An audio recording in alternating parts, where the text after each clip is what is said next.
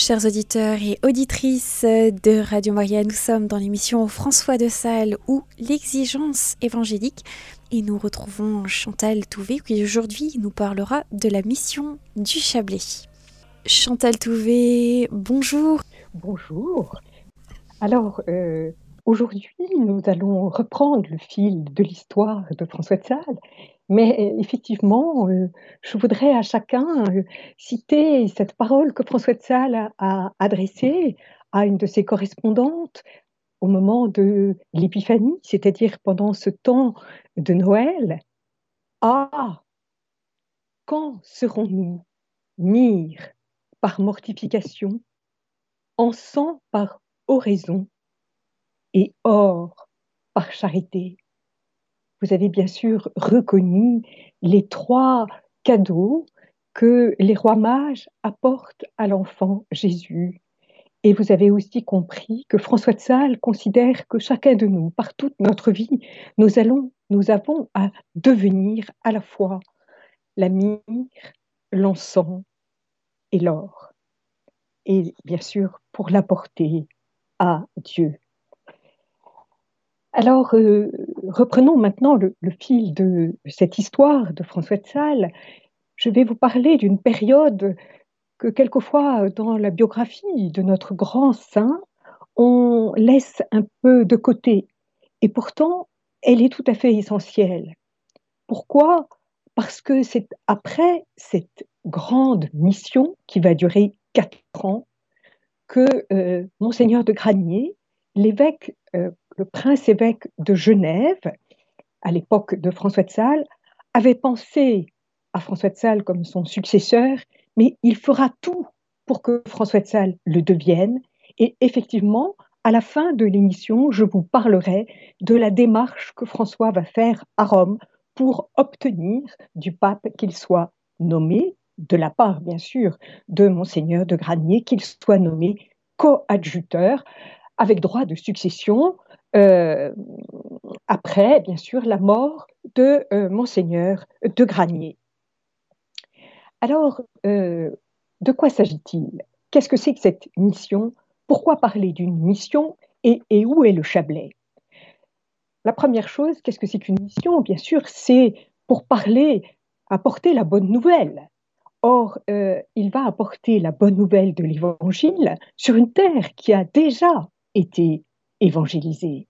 Cette terre, elle se situe entre Genève et Évian. Alors tout de suite, puisque je vous ai parlé de Genève, bien sûr, ça évoque pour vous la République euh, qui est euh, euh, constituée sous les, idées de, Calvin et donc de la réforme, de la réforme protestante. Et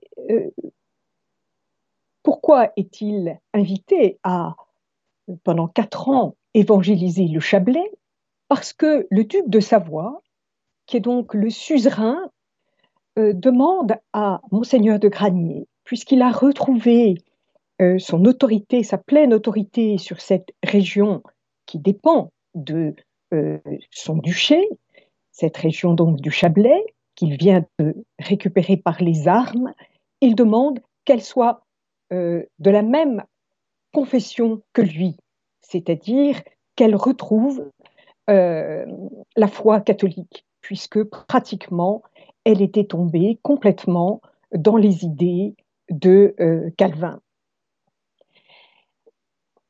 Il essaie une première fois, le duc de Savoie, d'entreprendre cette mission en 1589, de 1589 à 91.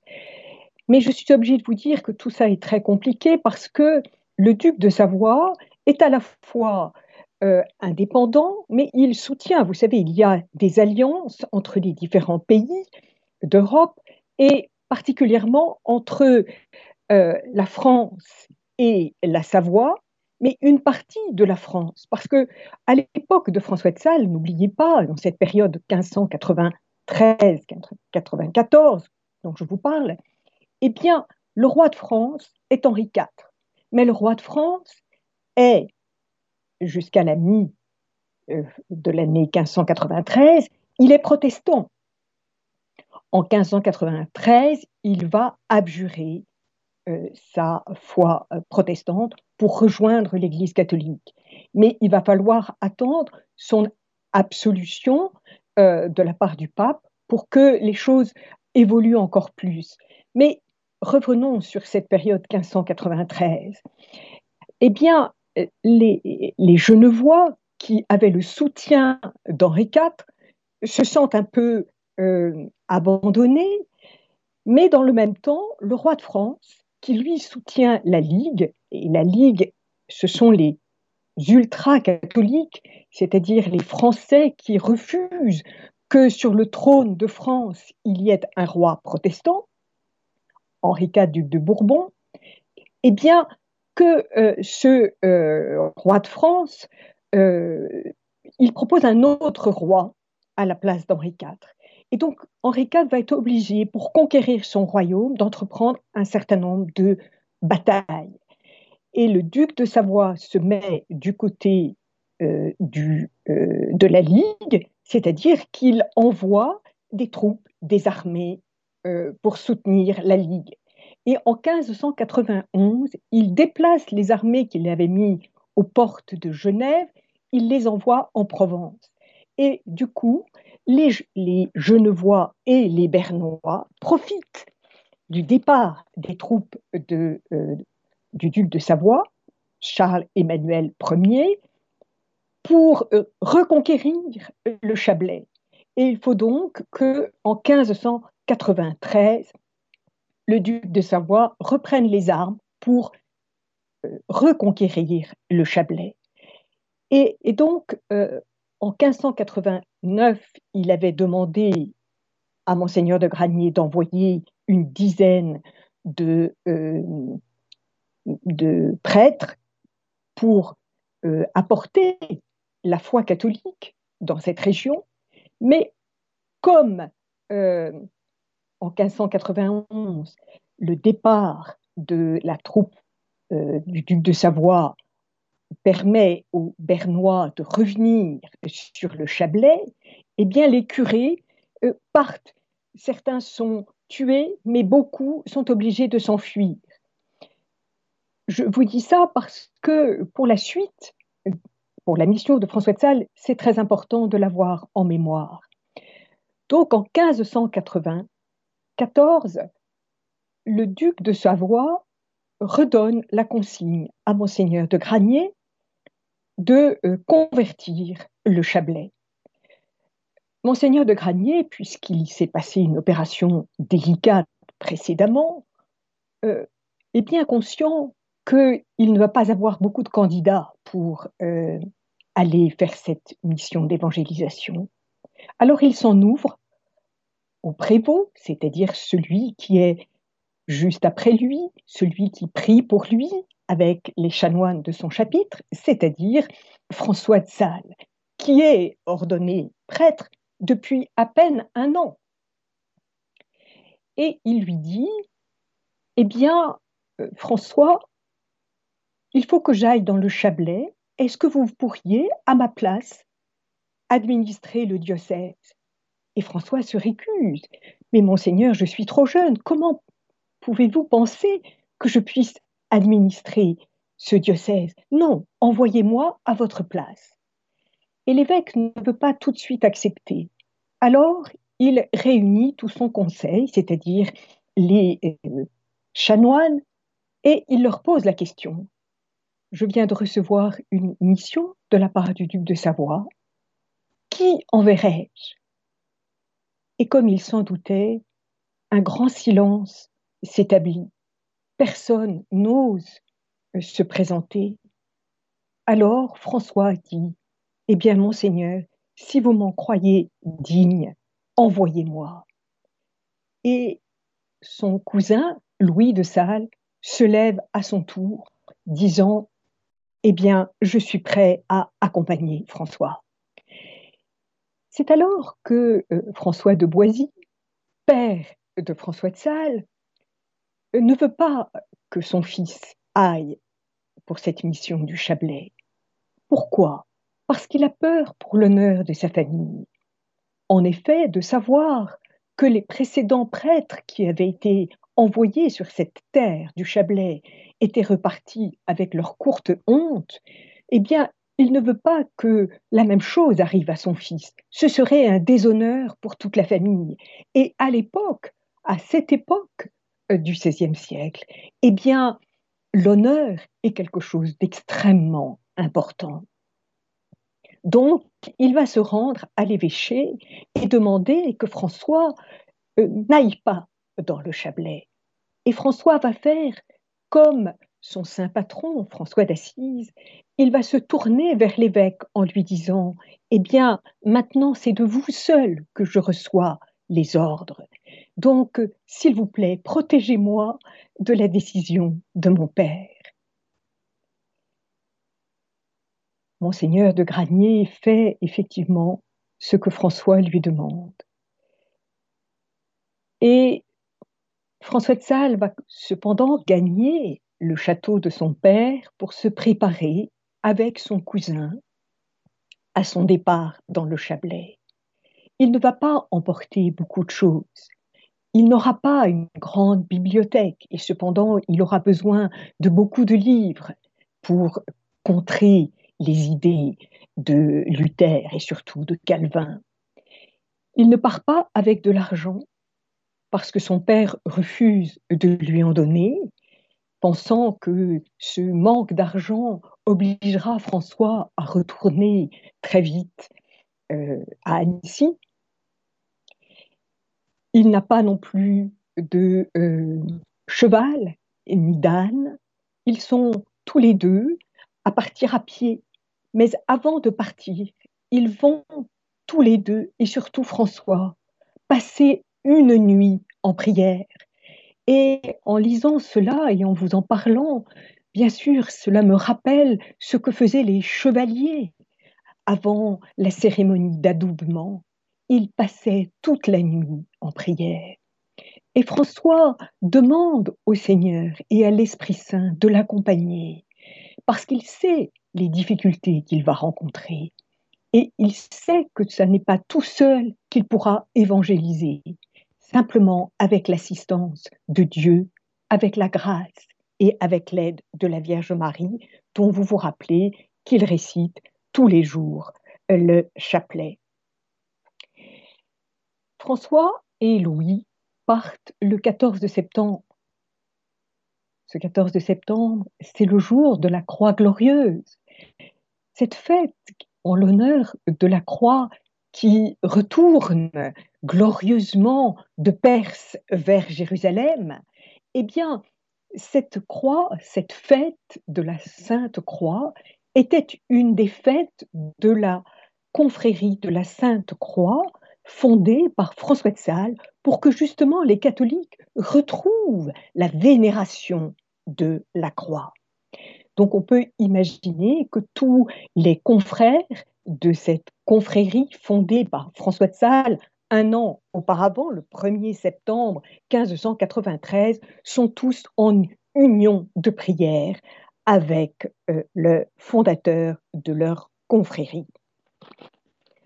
François arrive avec son, cousin aux portes euh, du Chablais alors cette région, donc je vous l'ai redit, va de Genève à euh, Évian et commence à Bon en Chablais. À cet endroit, François et Louis s'arrêtent.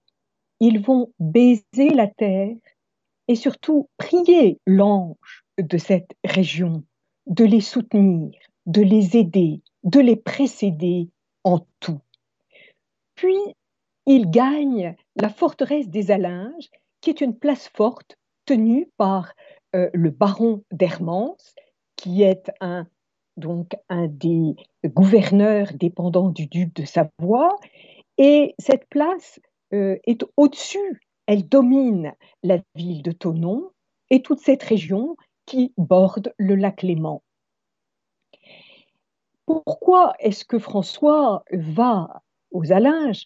C'est assez haut, c'est à plusieurs kilomètres de euh, Tonon, eh bien, parce que justement, on craint pour sa vie, il ne pourra pas célébrer la messe à Tonon, puisque les protestants l'interdisent, alors que dans ce château des Alinges, il y a une chapelle où il pourra donc prier et célébrer la messe.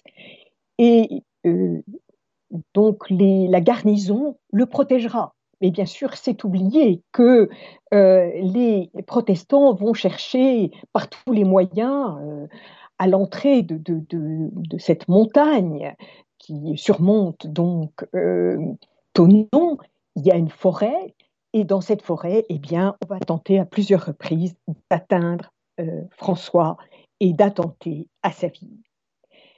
Je vous ai dit que dans la euh, chapelle du château des Alinges, il y avait une chapelle. Dans l'histoire qui s'est déroulée depuis la prédication de François, eh bien, le château s'est effondré. Au XIXe siècle, on a fait des fouilles et on a redécouvert cette chapelle. Et surtout, on a, avec beaucoup de surprise, retrouvé le cul de four de cette chapelle, l'abside. Et on a découvert à l'intérieur une peinture absolument magnifique, représentant le Christ Pantocrator, c'est-à-dire le Christ bénissant, enfermé dans une mandorle, vous savez, cette forme d'amande qui indique la majesté de Dieu et il y a autour de ce Christ Pantocrator, bénissant avec les trois doigts levés, eh bien, il y a euh, les quatre vivants, c'est-à-dire les quatre évangélistes. C'est dans cette chapelle que François va célébrer la messe, qu'il va euh, mettre dans une petite boîte des hosties pour les apporter aux catholiques qui demeurent fidèles dans la ville de Tonon immédiatement après son arrivée, il va vouloir euh, commencer sa prédication. Où faire cette prédication Dans une église. Mais toutes les églises ont été détruites. Il n'y a pas d'autel. Je vous ai dit, on ne pouvait pas célébrer la messe. Et surtout, ces hôtels, ces églises, plutôt, ont été convertis en temples. Elles sont donc occupées par les protestants. François doit obtenir l'autorisation de partager euh, l'utilisation de l'église Saint-Hippolyte. Il commence sa prédication par un sermon sur l'église. Vous vous souvenez que parmi les premières euh, prédications que François avait faites à la demande de monseigneur de Granier, eh bien, il y avait euh, le Saint-Esprit pour la fête de la Pentecôte, ensuite l'Eucharistie pour la fête Dieu, et à l'occasion de la fête de Saint-Pierre, eh bien, il avait euh, indiqué l'importance de la succession apostolique. Et eh bien voilà qu'il reprend ce thème de euh, l'Église lors de sa première prédication, puisque c'est le sujet d'achoppement avec les protestants. Et il va montrer par trois sermons successifs que l'Église est visible, que l'Église euh, euh, est faite pour vivre jusqu'au retour du Christ et que l'Église est constituée d'élus et de réprouvés. Les quelques catholiques qui l'écoutent sont une dizaine. Ils ont été réunis par Claude Marin, qui est un représentant du duc de Savoie et qui habite Tonon. Et quelques protestants écoutent François de Sales à cachette, dit-il, c'est-à-dire euh, sans être vu. Alors François doit utiliser sa voix le plus fort possible parce que les, euh, les responsables, les syndics du consistoire demandent euh, que l'on interdise très vite à chacun d'aller l'écouter, d'écouter François, parce qu'on se rend compte que sa parole est une parole de feu et qu'elle touche, comme nous en avions parlé lors du sermon sur l'Eucharistie, le baron d'Avully, qui fait partie justement du consistoire de Tonon, avait été touché par la parole de François sur l'Eucharistie. Eh bien, euh, vous voyez cette parole de feu déjà touche l'auditoire. C'est pourquoi euh, les responsables de l'Église protestante vont décider que des représailles seront exercées contre tous ceux qui voudraient écouter François de Sales. Alors François prend une décision avec le conseil du président Favre, son ami. Eh bien, puisqu'on ne veut pas l'écouter, il va écrire. Il va écrire des billets. Ces billets, qu'il écrit à la main, seront ensuite envoyés pour être imprimés à Chambéry, reviendront euh, à Tonon et François ira les distribuer. C'est ainsi que euh, nous voyons François sillonner la campagne par mauvais temps, puisque il est arrivé en septembre et que très vite le mauvais temps s'installe et que la nuit arrive très tôt, qu'il est quelquefois surpris, ne sachant plus euh, son chemin. Et il se réfugie avec son cousin dans un four banal. Vous savez, ces fours euh, qui sont à la disposition de, toute une communauté.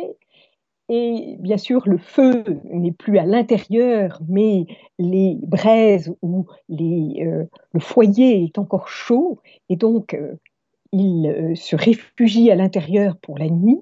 Et une autre fois, nous dit-on, au pied des Alinges, dans le, village de Noyer, eh bien, François avise un châtaignier. Il monte euh, parce qu'il entend des loups qui hurlent tout autour, il s'attache avec sa ceinture et, pour ne pas tomber, il s'endort et le lendemain matin, c'est un paysan qui le surprend là, qui le descend, qui lui donne à boire, qui le réchauffe.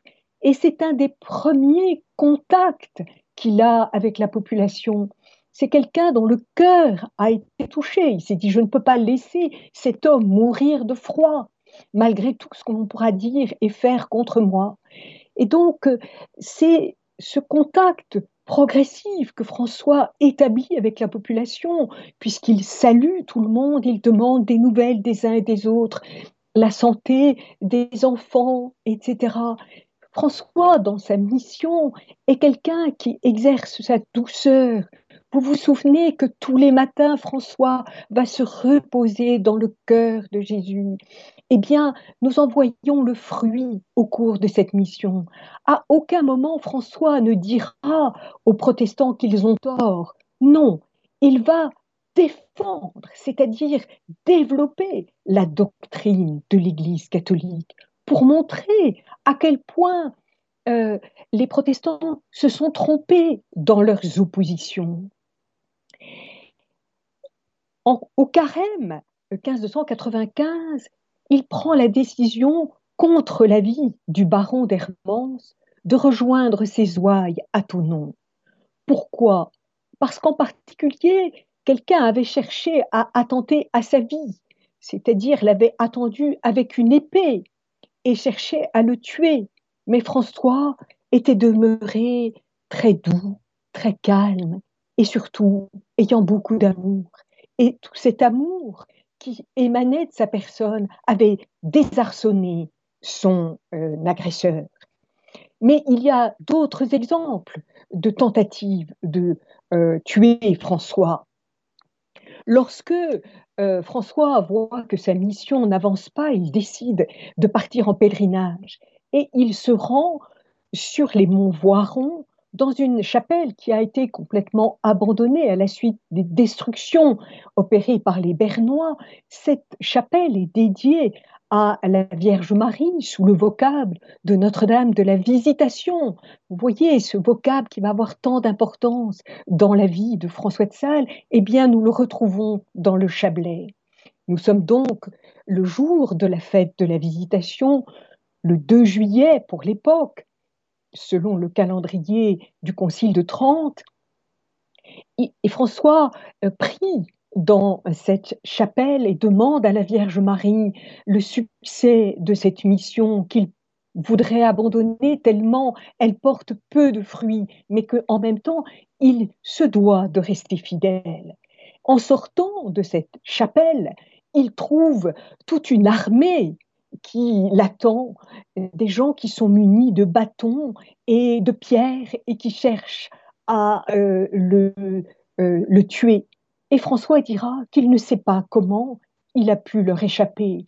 Parce que si vous allez à cet endroit, vous verrez que le terrain est extrêmement accidenté. Il ne peut pas courir sans être rattrapé ou sans dévaler. Et à ce moment-là, eh bien, euh, je crois que je ne peux pas dire quelle est la hauteur par rapport au lac Léman, mais c'est très haut. Ce n'est pas 1200 mètres, mais c'est sûrement aux alentours de 600 mètres. Donc, euh, euh, voilà, François aura un certain regret parce qu'il n'a pas été trouvé digne de mourir martyr pour sa foi. Mais le Seigneur avait un plan plus important que cela. À un autre moment, François, pensant euh, installer, euh, organiser la messe à l'intérieur de l'église Saint-Hippolyte de Tonon, euh, rencontre encore beaucoup de difficultés. Il va en pèlerinage à Saint-Claude dans le Jura. Et c'est ainsi que tout doucement la mission produit du fruit. Au bout de neuf mois, un avocat va se convertir. Puis, 18 mois après, il peut écrire Il y a huit épis dans mon carquois. Deux ans plus tard, il y en a 80. Et quatre ans plus tard, c'est Monseigneur de Granier lui-même qui écrira au pape il y a eu 25 000 conversions à Tonon. Mais tout ne se fait pas sans difficulté, bien sûr. Et comment vont euh, tout doucement se convertir les protestants? Eh bien, le baron d'Avully, qui a été touché par la parole de François euh, à propos de l'Eucharistie, cherche à le rencontrer et donc, on va euh, organiser, François demande à quelqu'un de l'accompagner et de veiller avec d'autres personnes les accès d'une clairière près de Sier, aux portes de Tonon. Et là, dans cette clairière, il parle de longues heures avec le baron d'Avully, en particulier sur la question de la présence réelle du Christ dans l'Eucharistie. Et, et sur cette question, François disait à tous ceux qui étaient ses fidèles que lorsqu'il prenait un comportement très recueilli, comme absent, comme se mettant à l'écart de toute conversation, alors à ce moment-là, il portait sur son cœur une petite custode dans laquelle il y avait des hosties consacrées c'est-à-dire qu'il portait le Seigneur sur lui. Et un autre protestant, qui n'est pas le baron d'Avully, mais un autre, était surpris par l'attitude de François. Alors un jour, il va le suivre. François ne peut toujours pas célébrer la messe dans l'église Saint-Hippolyte, c'est donc avant la Noël 1596, et il va au-delà de la Drance vers, euh, euh, sur le territoire qui est proche d'Évian. Et dans une petite chapelle, il célèbre la messe. François, un jour, est donc suivi par un protestant qui est stupéfait. François est quasi tout seul et cependant, il a un comportement extrêmement digne, profond, respectueux. Cette attitude intérieure de François célébrant la messe touche ce protestant qui lui aussi va, comme le baron d'Avully, poser un certain nombre de questions à François sur l'Eucharistie. Le baron d'Avully euh, comprend bien que les positions de François sont diamétralement opposées à celles des ministres protestants. Alors, il dit au ministre, mais vous devriez organiser une conférence contradictoire entre François et vous. Alors les ministres ont l'air d'être d'accord. Et puis, ils trouvent toujours le moyen de repousser cette rencontre. Alors François dit au baron, eh bien, si vous voulez, nous irons retrouver les ministres à Genève. Et c'est ainsi que sur la place du Mollard, à Genève, a lieu une rencontre mémorable entre euh, Antoine de la Faille, euh, ministre protestant, et François de Sales. François demande au, ministre de décider lui-même des questions qu'il veut poser. Et ces questions touchent, bien sûr, la présence réelle, la succession apostolique, la virginité de la Vierge et le culte des saints. Ce sont tous les points abordés par euh, le ministre et François. Et à la suite de ce dernier point sur le culte des saints, François est tellement sait répondre à toutes les oppositions d'Antoine de la Faille que celui-ci s'en énerve et finalement entre dans une grande colère. Alors le baron d'Avully se tourne vers lui en disant Je préfère l'attitude de François de Sales qui est euh, respectueux de vous alors que vous n'êtes pas capable de contenir votre opposition. Et je suis euh, convaincue que l'attitude et la position de François de Sales est juste. Voilà euh, une des premières conférences contradictoires entre les protestants et les catholiques. À cette conférence assiste une catholique de Genève, Anne-Jacqueline Coste, que François de Sales va retrouver à l'occasion d'une rencontre que François de Sales va faire avec Théodore de Bèze, dans Genève même. C'est une rencontre secrète. Il y en aura trois et François y va à la demande du pape Clément VIII. Pourquoi? Parce que Théodore de Bèze, successeur de Calvin, est à la fin de sa vie. Il a 80 ans passés et on pense que peut-être il pourrait se convertir. Et s'il se convertit, alors un certain nombre de protestants de Genève le suivront. Mais c'est oublier que Théodore de Bèze est très surveillé. Lors de la première de ces rencontres, eh bien, euh, il va y avoir une certaine politesse entre ces deux éminents personnages extrêmement brillants et intelligents que sont François de Sales et Théodore de Bèze. D'ailleurs, François de Sales euh, prend le livre des psaumes qui se trouve sur le bureau de Théodore de Bèze pour commencer la discussion. Et puis, comme tout paraît euh, aller si bien entre les deux, eh bien François pose la question est-ce que l'on peut se sauver, faire son salut dans l'Église catholique? Alors Théodore de Bèze demande un temps de réflexion. Il quitte son bureau pour aller dans la chambre annexe. Et là, les témoins diront qu'il va faire les 100 pas pendant un quart d'heure. Puis il sort de la chambre et il dit, oui, on peut faire son salut dans l'Église catholique. Alors François continue et dit, mais pourquoi avoir fait tant de guerres? Et Théodore de Bèze de répondre, mais c'est à cause des complications que l'Église catholique met autour de des œuvres, des bonnes œuvres que l'on doit opérer. Et puis, il se fâche, parce que François a bien sûr des paroles pour expliquer l'importance des œuvres. Puis Théodore de Bèze, euh, comprenant que c'est chez lui que se déroule cette discussion, euh, se radoucit et dit Revenez quand vous voudrez, nous en reparlerons une autre fois. Mais les deux autres rencontres ne sont pas aussi, comment dirais-je, aussi faciles que lors de la première rencontre. Et donc François va écrire à Clément VIII que Théodore de Bèze est surveillé par tant de personnes qu'il ne pourra pas se convertir et qu'il a trouvé en lui un cœur de pierre.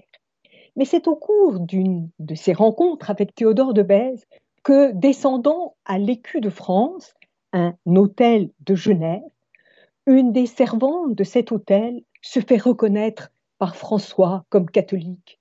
Il s'agit d'Anne-Jacqueline Coste. Et François va sortir de euh, cette petite custode qu'il porte toujours sur lui, une hostie pour communier Anne-Jacqueline. Cette femme sera la première sœur converse de la visitation au moment de sa fondation le 6 juin 1610. Avant de clore euh, cet euh, exposé sur la mission de François, je voudrais parler de deux grandes opérations qui ont eu lieu. Les 40 heures d'Annemasse en septembre 1597 et les 40 heures de Tonon en septembre 1598. C'est l'occasion de manifester l'importance de la croix, puisque pour euh, les 40 heures de d'Annemasse, aux portes de Genève, eh bien, il y a une procession qui part de Tonon en portant la croix et en chantant des hymnes dédiés à la croix, comme le Vexilla Regis Prodeunt, les étendards du roi s'avancent. Ce sont ces hymnes de euh, Venance Fortuna euh, qui euh, exaltent la, croix du Christ au moment de la, de la passion, au moment du vendredi saint. Eh bien, les, fidèles catholiques de Tonon hésitaient à prendre ce, signe de la croix, à le porter visiblement et, de chanter. Et il faut que François leur dise, et particulièrement à, Georges Roland, qui est le, euh, le domestique, le serviteur de François, qui appartient à la maisonnée de son père et que son père a envoyé auprès de François pour l'aider. Georges Roland est tout dévoué à François de Sales, mais il hésite à, manifester publiquement sa vénération de la croix. Alors François est, très ferme, il dit, mais enfin, de quoi avez-vous peur? Je suis à vos côtés et tout se passera bien. Et arrivé à Annemasse, eh bien, il y a les, euh, justement les confrères de la Sainte Croix qui arrivent et qui vont porter pieds nus la croix que François va planter aux portes d'Annemasse. En même temps, François a distribué des papiers pour expliquer euh, ce que signifie la vénération de la croix.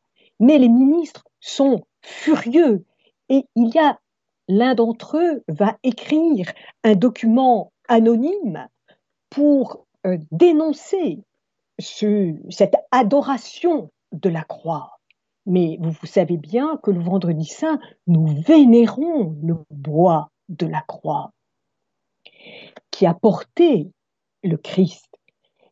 Et, donc, euh, euh, monseigneur de Granier demande à François de Sales d'écrire un livre pour défendre pour expliquer ce que signifie cette vénération de la croix. Ce sera le premier livre de François qu'il intitule La défense de l'étendard de la croix. Et puis les 40 heures de Tonon, qui ont lieu donc un an plus tard, vont avoir lieu en présence du duc de Savoie, de monseigneur de Granier, mais aussi d'un légat du pape, c'est-à-dire un représentant du pape Alexandre de Médicis, qui a participé à la signature du traité de Vervins entre le duc de Savoie, le roi de France et le roi d'Espagne, et bien sûr sous la responsabilité du pape, eh bien, ce légat fait un détour euh, euh, sur son chemin de retour vers Rome pour assister aux 40 heures de Tonon.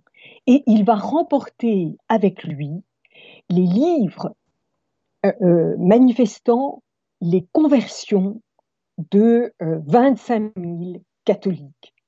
C'est extraordinaire.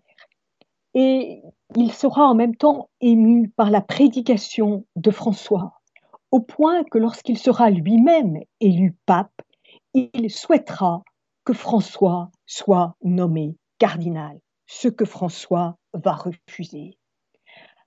Alors, je vous avais dit que je terminerai par euh, l'annonce de ce que François, et nous en parlerons la fois prochaine, euh, François va donc être nommé euh, coadjuteur avec droit de succession.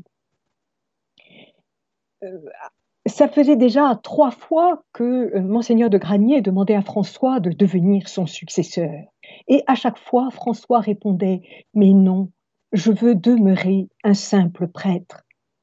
Alors, lorsque François de Sales, en 1598, à la fin de l'année, est à Sales chez ses parents pour se reposer, il voit arriver le vicaire général de euh, Monseigneur de Granier, qui lui pose à nouveau la question.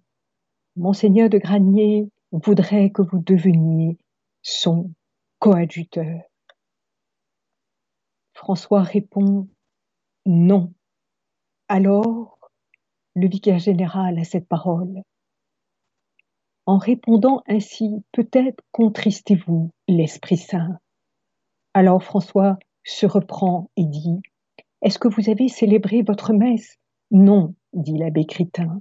Moi non plus. Alors nous allons tous les deux célébrer une messe en l'honneur de l'Esprit Saint dans l'église de euh, Torrent. Et euh, après ces deux messes, je vous donnerai ma réponse. Et bien sûr, la réponse de François est positive. Et en 1599, François va être soumis à Rome à un examen euh, très important devant 25 ecclésiastiques, parmi lesquels des cardinaux, des pères abbés. Euh, c'est justement l'occasion d'un consistoire et le pape profite de cet événement pour que d'autres personnes que lui euh, vérifient la véracité et la sûreté de la doctrine de François de Sales. Et à la fin de cet examen, le pape se lève et dit à François, buvez l'eau de vos citernes.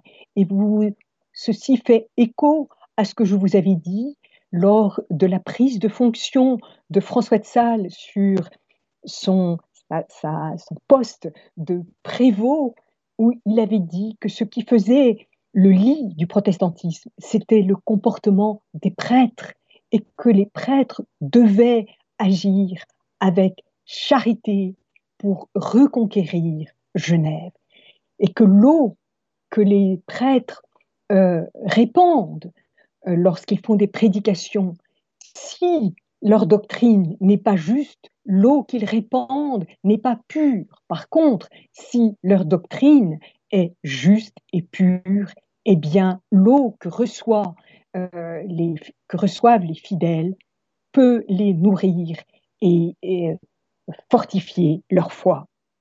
Voilà, donc euh, la fois prochaine, je vous parlerai de l'année 1602 qui a beaucoup d'importance dans la vie de François de Sales. Alors c'est finalement la douceur de Saint François de Sales qui a touché le cœur des protestants. Et donc c'est pour nous un, exemple. On, doit apprendre, nous aussi, dans notre quotidien, à faire preuve de cette douceur d'une immense douceur pour pouvoir euh, voilà interagir les uns avec les autres. Et est-ce que la Vierge Marie n'est pas un, modèle aussi euh, que l'on peut prier pour euh, l'imiter dans, dans, ces vertus-là? Mais Je pense que vous avez touché particulièrement le sens de cette mission qui, je vous l'avais dit, et c'est peut-être pour ça que j'ai insisté euh, dans les émissions précédentes sur la façon dont la, la spiritualité de François s'enracine très tôt, à la fois dans euh, la vénération de la Vierge Marie. Il lui accorde une très grande place et il sait à quel point il lui doit d'être sorti de cette épreuve spirituelle, de cette crise de désespoir qu'il avait habité à Paris en 1586, alors qu'il était encore très jeune. C'est à la Vierge Marie qu'il a confié sa chasteté. Il sait donc que, en faisant cette démarche vers euh, l'église de euh, Notre-Dame de la Visitation sur les monts Voirons, elle entendra sa prière et, effectivement, il, va mesurer à quel point la Vierge Marie va l'aider dans sa mission. Mais la deuxième chose que vous dites, et vous avez même peut-être commencé par ça, c'est d'insister sur la douceur, la douceur de François. Même si François dira que euh, lorsqu'il était dans le Chablais, il utilisait un langage de guerre et que ce n'est pas ce langage qu'il aura lorsqu'il écrira le traité de l'amour de Dieu. Donc, euh, à la fois, il était encore jeune, il était encore euh, novice dans la, rencontre avec les âmes. Hein, il est au début de son ministère sacerdotal, je vous ai dit, lorsqu'il part dans le Chablais, ça fait un an seulement qu'il est ordonné prêtre. Et donc cette douceur, où la puise-t-il Dans le cœur de Jésus, dans lequel son âme se repose tous les jours. Et je pense que c'est vraiment le secret de François. Et c'est aussi un exemple pour chacun de nous.